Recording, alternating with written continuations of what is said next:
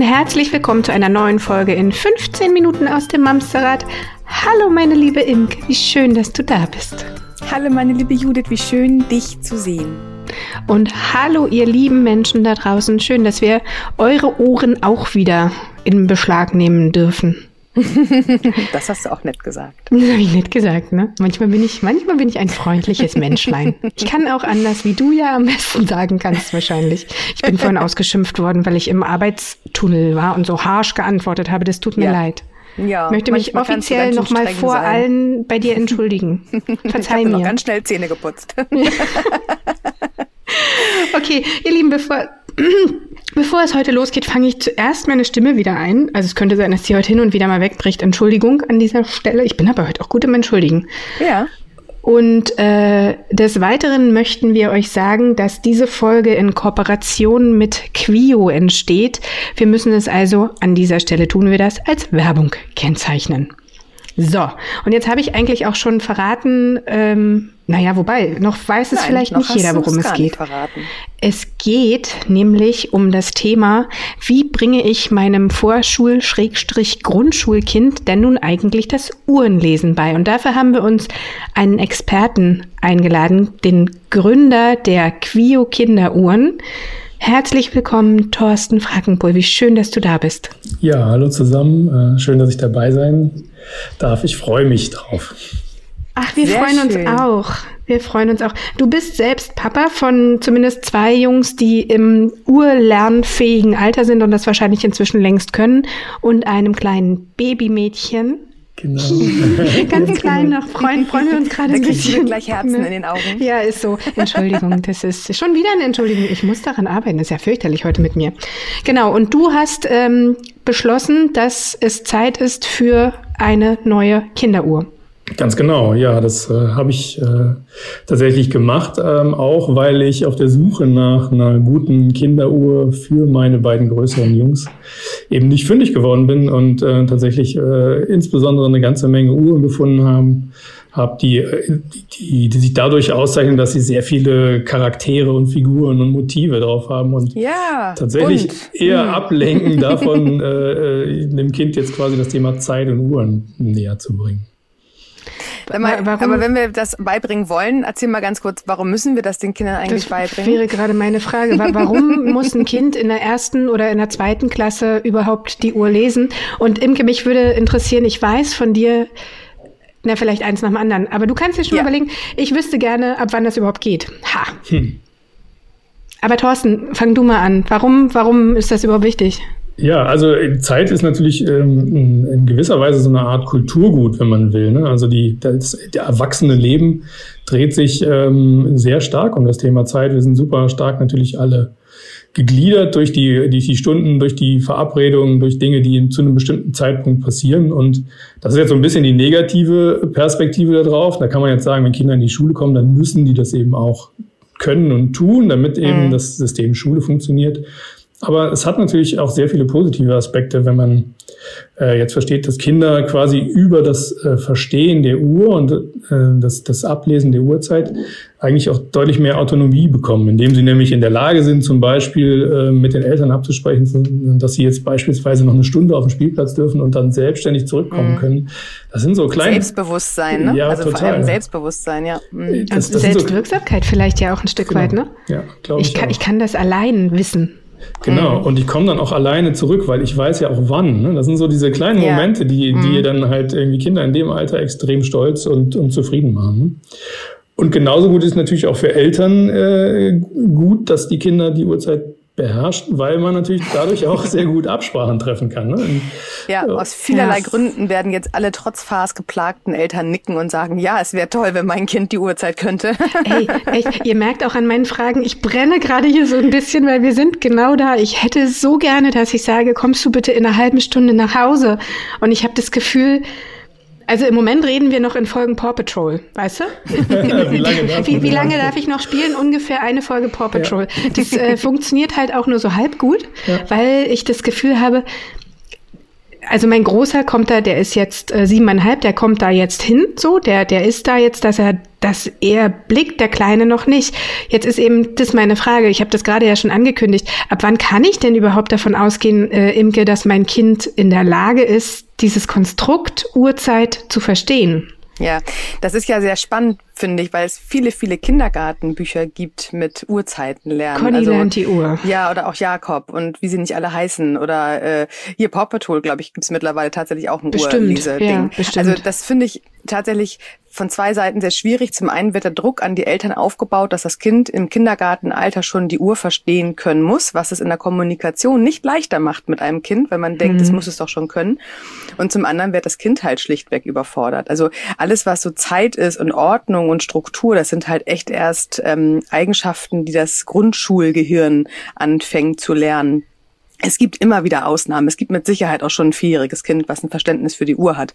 Ähm, muss es geben. Ausnahmen müssen einfach da sein. Aber im Groben kann man sagen, dass sie in der ersten Klasse tatsächlich erst anfangen, das Konstrukt Uhr zu verstehen, dass sie 24 Stunden hat, dass aber nur zwölf Stunden auf dem Zeiger sind, dass es eine halbe und eine ganze Stunde gibt. In der zweiten Klasse lernen Kinder dann halt auch die Viertelstunde dazu und erst ab der dritten Klasse, so sagt es der die Wissenschaft, lernen Kinder auch wirklich ein Zeitgefühl zu entwickeln, was es heißt, in ähm, digitalen Urformen zu denken. Also was sind fünf Minuten, was sind zwei Minuten, äh, wenn es zwei Minuten vor halb ist, dass sie auch schon halb sagen kann. Also diese ganzen Konstrukte, da ist so viel ähm, Gehirnentwicklung dran, dass wirklich im Schnitt ein Kind acht beziehungsweise neun Jahre alt sein muss, um das ganze grobe Konstrukt Uhr, wie wir das im Erwachsenenalter eigentlich haben, ähm, auch langsam annähernd gut zu verstehen. Und wenn man okay. sich dann mal überlegt, die Bücher zielen eher auf die Zielgruppe 4, 5 ab, dann ist das ganz schön hm. herausfordernd. Du hast gerade gesagt, können muss. Ich finde auch schon der Gedanke können kann Mhm. Also weißt du, ähm, dass man jetzt noch gar nicht davon ausgeht, dass das Kind das muss, aber wenn ja, ich denke, stimmt. auch eigentlich mhm. könnte ich damit theoretisch schon anfangen und ich komme aber überhaupt nicht weiter. Kind, ne? Genau, mhm. das ist ja voll frustrierend. Ja. Das ist ja wie, und schläft es schon durch? Kann es schon die Uhr mit zweieinhalb? ja, aber du hast gerade noch was total Spannendes gesagt und zwar, das ist ja was, als erwachsener Mensch denke ich darüber ehrlich gesagt gar nicht nach, dass ja 24 Stunden in 12 Stunden abgebildet sind und darunter ja noch mal eine andere Einheit ist. Und das ist ja per se total schwer zu kapieren. Also wir haben ja hier zum Teil sogar Uhren, da sind gar keine Zahlen mehr dran. Wie soll ein Kind an der Stelle schnallen, was damit gemeint ist? Ähm, Thorsten, da hast du dir was einfallen lassen, ne? Ja, genau. Also du hast völlig recht. Ne? Also in der Schule, wenn Kinder das erste Mal eigentlich mit dem Thema Zeit auch in Berührung kommen müssen, wird nämlich erstmal natürlich das Dezimalsystem ja vermittelt und äh, mhm. äh, das, das Thema äh, Zeit hat halt ein, äh, das, die 12 und die 60 als äh, Bezugszahlen. Ja. Das ist extrem verwirrend für Kinder. Ne? Das gibt überhaupt keinen Sinn dafür. ja, wahrscheinlich. Äh, Aber aus genau. der Perspektive mhm. einer Sechsjährigen. Also bestimmt gibt es einen, bestimmt. Aber es ist ja noch wieder ein neues System was man lernen muss, ne? Genau, und deswegen haben wir versucht, ähm, über das ähm, Gestalten der Zeiger eine sehr starke Differenzierung vorzunehmen. Zum einen, ne, also den Sekundenzeiger mhm. haben wir ganz weggelassen, weil wir gesagt haben, zu Beginn ist, spielt das eigentlich im Erlernen der Uhrzeit keine Rolle. Das heißt, wir konzentrieren uns. Ist nur auf, ein Zeiger mehr, ne? Genau, ist nur ein Zeiger mehr, der sich auch noch permanent bewegt. Das ist natürlich ja. interessant zu sehen, aber von der, vom, vom Faktor des Verstehens eher schwieriger. Deswegen haben wir Minuten- und Stundenzeiger sehr stark differenziert, nicht nur in der, in der Ausgestaltung, also Form, sondern auch in der Farbe. Und klar, die äh, Minutenzahlen und die, der Minutenzeiger Zeiger haben die gleiche Farbe und Stundenzeiger äh, und Stundenzahlen haben die gleiche Farbe, so dass man da eben auch eine super direkte Zuordnung hinbekommt, möglichst. Das war mhm. so die Grundidee bei der Gestaltung des Ziffernblattes. Ja, und es ist bei dir auch, was ich ja persönlich, du hast es eingangs schon gesagt, und deswegen äh, liebe ich deine Uhr auch so sehr, ähm, die ist halt nicht so abgelenkt. Da sind kein, oh, ja. keine, keine Dinosaurier drauf, keine Prinzessin. Keine Fußbälle, keine Lilifees, genau. was ja auch im Zweifel nicht nur ablenkt, sondern auch einfach vielleicht nach zwei Monaten ähm, schon wieder völlig out ist. Ne? ist so. Ja, ja, ja. Und das ist gerade in Bezug auf ein Produkt, das Zeit anzeigt und äh, da ist halt ja. das Thema Nachhaltigkeit im Sinne von, wie lange benutze ich das Produkt eigentlich? Das ist halt Aspekt, dass da gerade so eher so Mode, ganz viel modische Dinge quasi in der Kinderuhr drin sind und die Geschmäcker sich, wie ihr gerade gesagt habt, einfach total schnell ändern. Mhm. Und so eine Uhr aber ja, im besten Fall ja über Jahre getragen werden soll. Ein zeitloser Zeitmesser. Ach, guck mal, ich habe heute einen Lauf. Schön. Und tatsächlich, was ich bei äh, ähm, Uhren halt auch wichtig finde, dass daran sind meine Mädchen jahrelang gescheitert sie müssen sie halt zum Sportunterricht abnehmen. Mhm. Ähm, und dann waren sie halt auch weg. Und dann sind sie halt auch in der Sporttasche verschwunden. Und irgendwann habe ich sie beim Aufräumen mal wiedergefunden, ähm, weil sie einfach dann von selbst nicht mehr ans Handgelenk ging. Also mit diesen Nöpsel, ich weiß gar nicht, ich habe bestimmt einen Fachbegriff. Ist das Dorn? Dornschließe, ja, nennt man das. Siehste? Guck mal, Dorn, Dornschließe. Beim Gürtel heißt es Dorn. Daher wusste ich's. Genau. Ähm, genau. Und dann, da, das, das hat hat halt nicht geklappt. Also die können sich auch das noch nicht gegenseitig äh, ummachen, weil auch da dieser Perspektivwechsel über Kopf gucken und das äh, überfordert schlichtweg. Dann war die Uhr höchstens nachher andersrum am Handgelenk. Also hat dann dann äh, unten die zwölf und oben die sechs gehabt. Ähm, und Na, deswegen, auch mit einer Hand das da reinzufummeln, das ist ja, ja. schon, also ich habe an meiner Uhr jetzt ein Magnetband, weil ich genau dieses reinfimmeln und dann hast du halt die Abstände so, dass das eine Loch zu eng ist und dann ist das irgendwie, fühlt sich das blöd an, das nächste ist wieder zu weit. mal Erwachsenenuhren für Judith kreieren. Ja, bitte. Können wir darüber nochmal sprechen? die da auch funktionieren. Aber genau das ist es, ne? Ihr habt ja. ähm, ein Armband, wie ich finde, tatsächlich extrem auf Kinderaugenhöhe konzipiert. Mhm. War das Absicht? Ja, das war Absicht, auch weil ich tatsächlich meinen eigenen Sohn dabei beobachtet habe, wie er versucht hat, eine solche Uhr, die wir ihm dann irgendwie geschenkt haben, weil er ja eine Uhr brauchte, mhm.